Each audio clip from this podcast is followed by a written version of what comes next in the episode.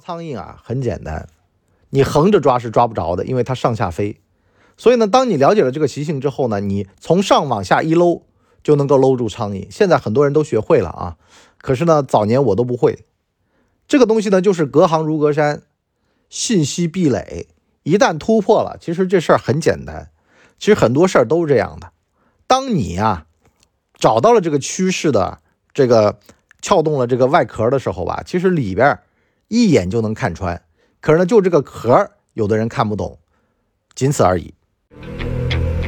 你的操作系统升级了吗？这里是老文的底层逻辑。老文的底层逻辑，今儿个呢，我们讲讲趋势和努力。今天呢，我看巡回检查组里边啊，有一个镜头，他们几个人聊着天聊着天突然呢，有一女的手一伸，啪，把一只苍蝇抓手上了。完了呢，冯森啊，就巡回检查组组长呢，就问这个米振东的太太说啊，你咋回事呢？怎么这么厉害呢？身手不错呀。这女的说呀：“是我们家老米啊，跟我讲啊，手快没用。手快你判断不了趋势，手快只能乱抓一气儿。所以呢，得先判断这个苍蝇它怎么飞。在这儿呢，我也跟各位教学一下啊，手呢横着两只手，鼓掌一样的，你是拍不中苍蝇的。苍蝇这玩意儿啊，它是上下横飞的，所以呢。”大家看那个日本漫画呀，不要觉得好笑。日本人打那个苍蝇的手是对的，就上下往下压，因为它是往上飞的。所以呢，苍蝇它掌握到了你人类的拍掌方式，所以呢，它上下飞了。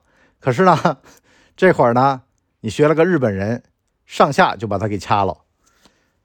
包括呀，我有的时候我抓苍蝇，我的感觉也是这样的，从上往下一抓，它就能抓得住。可是从左到右，你就是抓不住的，因为它是往下、往往上、往下飞的。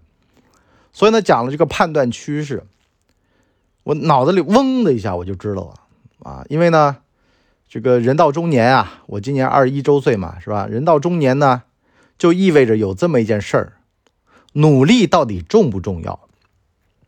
昨天呢，我儿子跟我讲啊。今天要期中考试了嘛？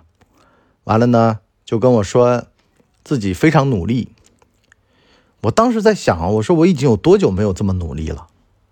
因为呢，在我儿子的眼里啊，我基本上就是一个随时在家的老头儿啊。因为呢，我上班的时候他见不着啊，上夜班嘛，他早就睡了。完了呢，导致到呢。我总觉得吧，我这个宿命啊，就跟我老头儿、我爹是一样的。在我求学时期，我见着我爹好像也是不太努力的样子。可是呢，刚好相反，这个年纪呢，在追趋势，在判断啊，苍蝇往哪个方向飞，随手那么一抓，手拿把掐，一点都不累，一点都不吃力。所以呢，我感觉出来了，得把人生啊分成两阶段。中年前和中年后，中年前努力是为了博得个机会，这个机会呢可能是一个平台。到了这个平台上面，做很多的事儿都能被人看见，从而呢上更高的平台。在这个中年期之后呢，就是判断趋势了，也就是说呢不乱用力。我最近不是聊了一集。这个关于中年人的这个事儿的吗？我就说，其实卡夫卡的《变形记》大家都看过了吧？如果这会儿还靠努力，还靠不谙世事的纯努力去经营人生啊，那是一个非常非常失败的，就跟卡夫卡笔下的那个男主是一样的。为什么呢？你的家人、你的社会关系，全部都以为你呢努力是为了他们，这就错了。相反啊，得让家人觉得我不够努力，而且我也不太可能为你们所努力，导致到呢，他们觉得靠不住。我最近看一个新闻特别心酸啊，说的是这个吉祥三宝里边的这个太太，老公啊已经去世三年了，太太呢太过于思念老公，迟迟走不出。我看到一个评价评论不太正确啊，他说。其实太依恋一个人啊，也是不好的，因为呢，精神寄托在他身上。我就想到了我爷爷过世的时候也是这样的。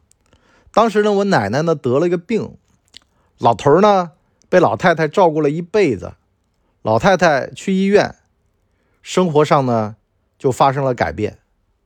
这老年生活啊，最怕就是生活上发生改变，下碗面条啊，做个什么呀，原先都不会。老太太不照顾他呢，这个急火攻心，中风了。哪知道呢？老太太住院，老老头儿就是出院了，老头儿就住院了。老头住院了，老头中风啊，就导致到呢，就是走在老太太前面了啊。反正我奶奶一九三几年出生的，到现在啊，就是身体还倍儿棒，不太依赖，反而是个好事儿。太依赖。哎呀，就迟迟走不出来嘛，所以我有的时候就觉得呀，思念包括依赖啊，也是把双刃剑。就相思成灾啊，思念成疾啊，都会这样的。其实好多东西，为什么就说中国的这个中庸之道很正确呢？就是因为你说你们家人像《变形记》这个小说里边啊，全家都靠这个男主，这个男主万一有点什么。他们家的整个的反脆弱力是非常非常差的，包括有人就说靠保险，其实啊，靠山山倒，靠人人跑。你靠保险，你信不信保险合约里面的小字儿能让你不依靠它？所以呢，我就说什么所谓的自立自强啊，这个世界上没有白走的路的呀。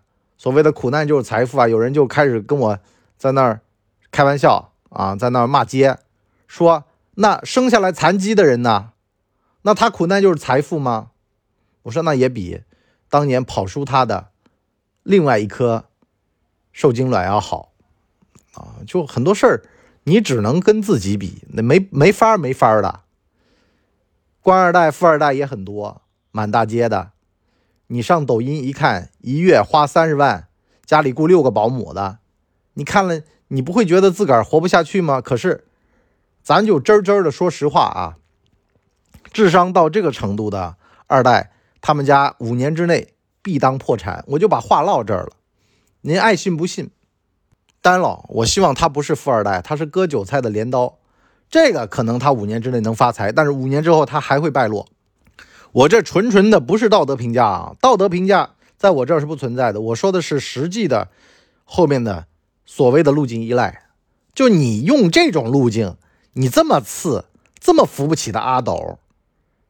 吃饭还咂摸嘴儿，怕人家不知道你饭里面有鸡腿儿，你活该，你到时候肯定生生的就被人家生吞活剥了。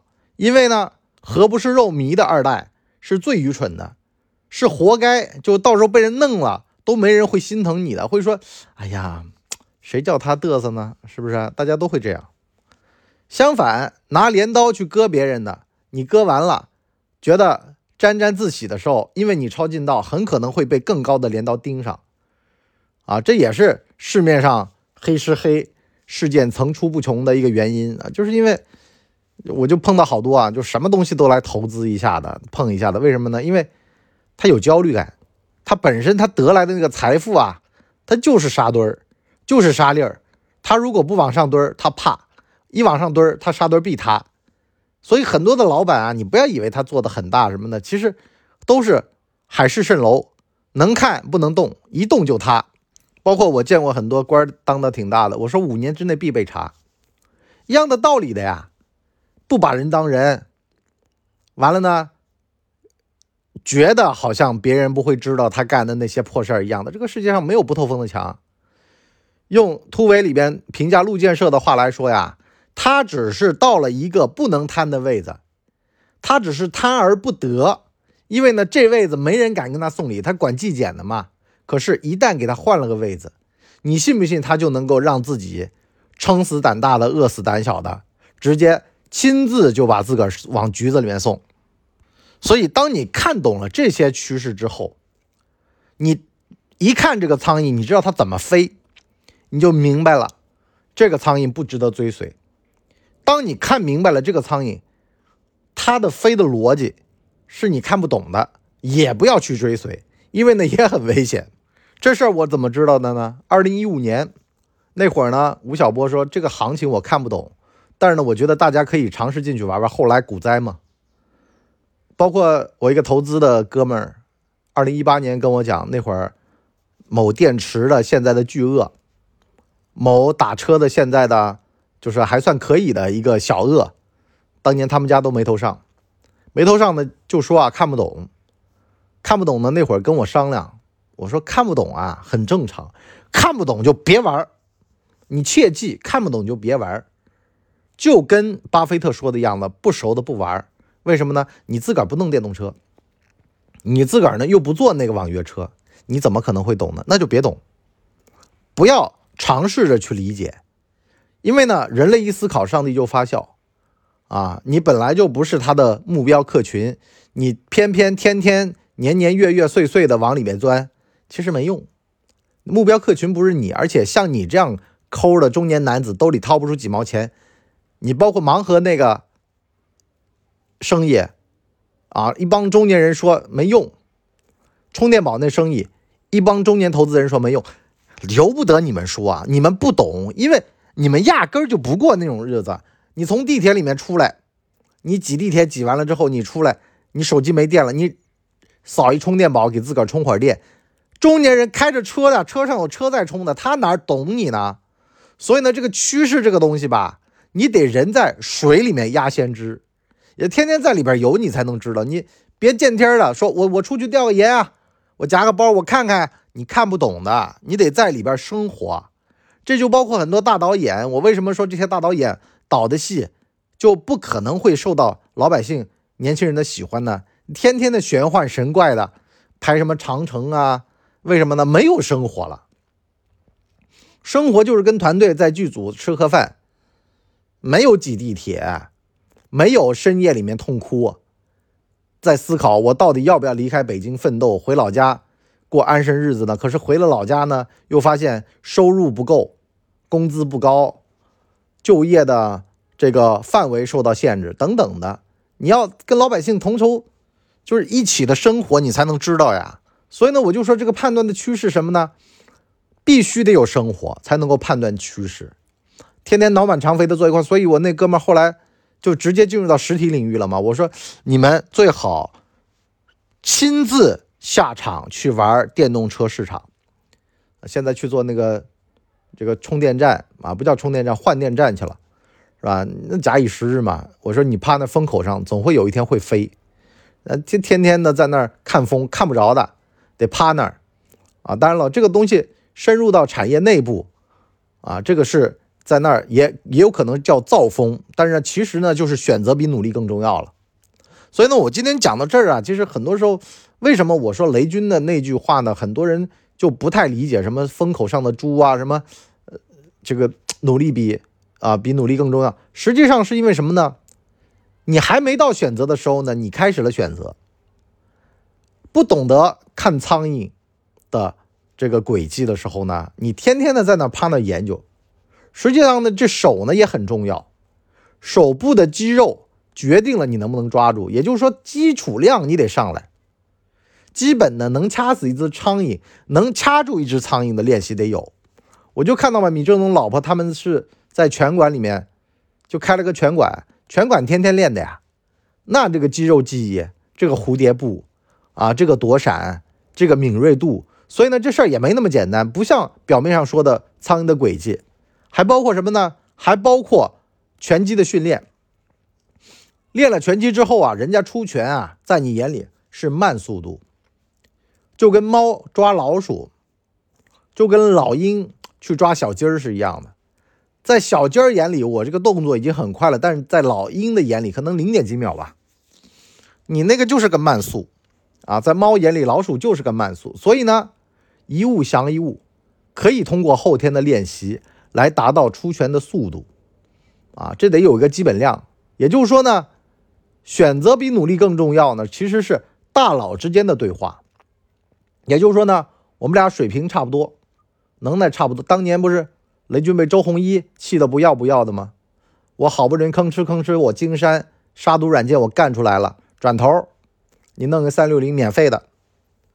我直接我就被你给降维攻击了。我本身我那日子过得挺好的嘛，是吧？杀毒软件一年包年费多少钱？我就坐那儿跟现在啊搞知识付费似的啊，定期的去升个级，是吧？完了，这个生意又不用什么巨大的成本投入的，可是呢，我坐那儿收房租，来一人说现在租房子免费了，杀毒软件免费了，直接就把你干趴了。所以呢，他后面喊出来一句说：“选择比努力更重要。”什么呢？商业模式上的创新呢？商业模式上的颠覆啊，反过来能够把你前面的努力全部都抹杀掉。也就是说，你拼命努力都没用。当你把腿练得非常肌肉结实，然后能跑进百米十秒以内的时候，他造了一辆汽车。你考上了北大，我考上了清华，他考上了地瓜，烤地瓜，烤地瓜，是吧？烤地瓜挣钱是早，可是呢，清华北大一毕业秒杀你烤地瓜。啊，那，大家这咱就不聊了啊，反正呢就这么个意思。好了，那我们今天上半集呢就先聊这么多。关于这个趋势的判断啊，它得建立在一定的认知的结构上面，体系的整体的架构的输出和认知啊，对于世界的观感，对于历史的这个研判，这个东西呢其实是一个知识体系的东西。你包括说为什么要你去。购买我们整个体系的节目，而不是一集两集呢？呃，关键也在这儿。也就是说呢，你必须啊，得有一个成体系的架构，认知啊，包括视角啊，都一样的。千万不要呢以偏概全，一叶障目。那这个逻辑呢，我们放在我们的下半集来跟大家聊。好了，我们今天就先到这儿，我们下半集见，拜拜。哎呦，节目听完了。我是麻辣电台的台长杰森，欢迎大家添加干嘛电台官方微信，微信 ID 是文博小号的全拼，加入我们的社群，一起交流成长吧。干嘛电台扫清你人生路上的所有坑，付费订阅请关注微信订阅号干嘛播客。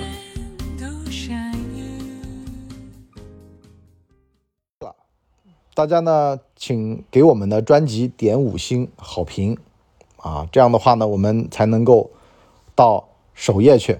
迎接更多的朋友来光临。